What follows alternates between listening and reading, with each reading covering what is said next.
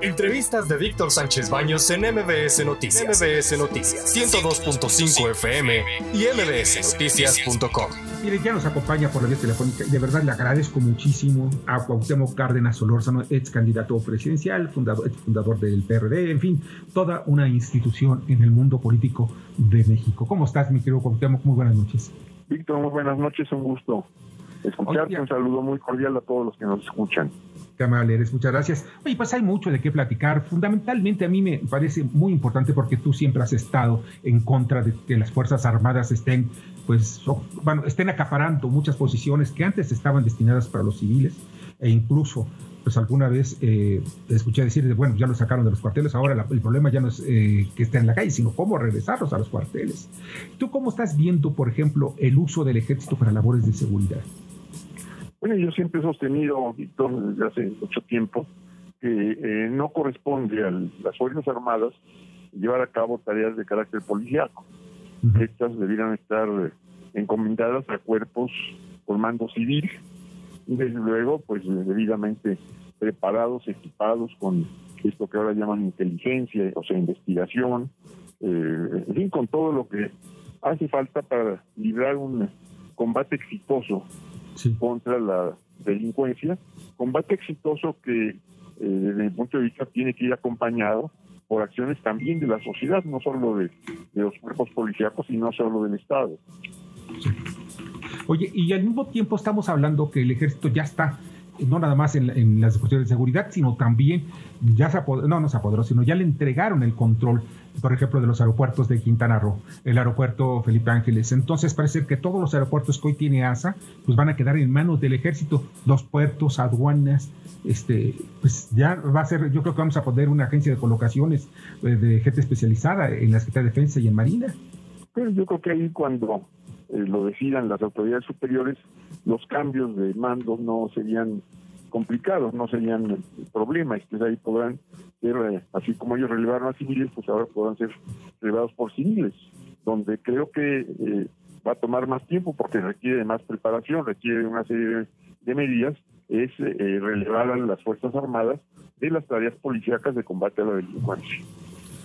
¿No habrá alguna otra estrategia este, que pueda ser imitando a otros países que también le dieron mucha fuerza a, sus ejércitos, fuerzas armadas, sobre todo en actividades administrativas más que en las, en las bélicas?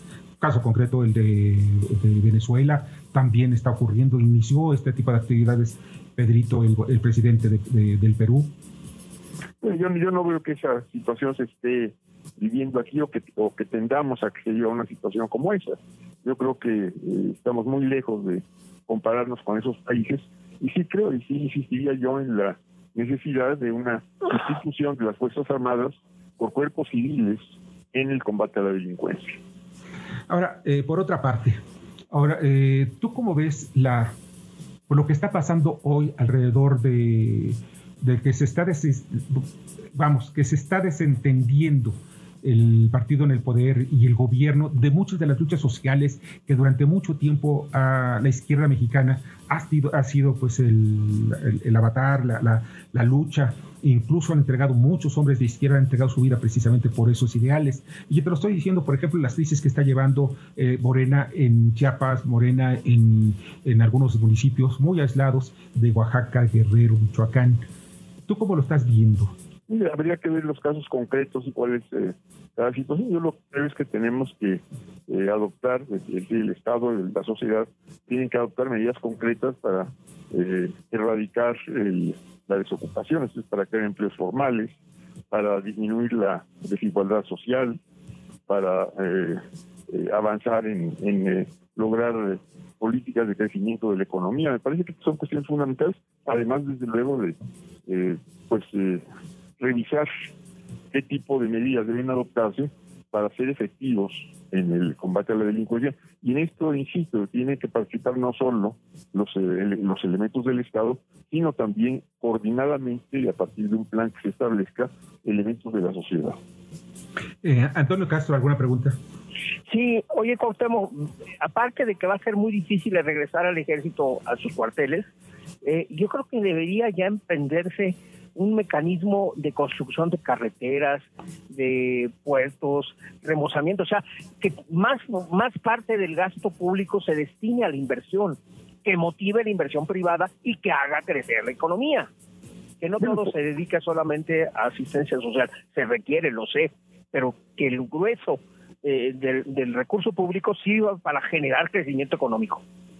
Por eso, desde muy distintas posiciones, yo me incluiría en alguna de ellas, eh, se ha venido demandando que haya una, una profunda reforma fiscal, de modo que eh, se cuente con mayores recursos para invertir justamente en el desarrollo, en obras de infraestructura, en mejorar la educación, en su calidad y en todos sentidos, en eh, tener un mejor servicio de salud, en ir avanzando en que se amplíe la seguridad social, pero esto, y, evidentemente en obras de infraestructura, desarrollo regionales, y para esto se requieren recursos y se requiere eh, pues generarlos a partir de una un cambio en las políticas fiscales. Bernardo Sebastián. ¿Perdón? No, es porque creo que no está Bernardo Sebastián, ya se cortó. No, aquí estoy, buenas noches. Y precisamente en estos metas que están planteando, ¿cuáles son los objetivos que podrían llegar en este año? Pero no, no, no, no, no entendí la pregunta. Ok, buenas noches. Precisamente en estos metas que están planteando ahora, eh, de todos sus cambios, ¿cuáles son los objetivos que se podrían llegar en este año?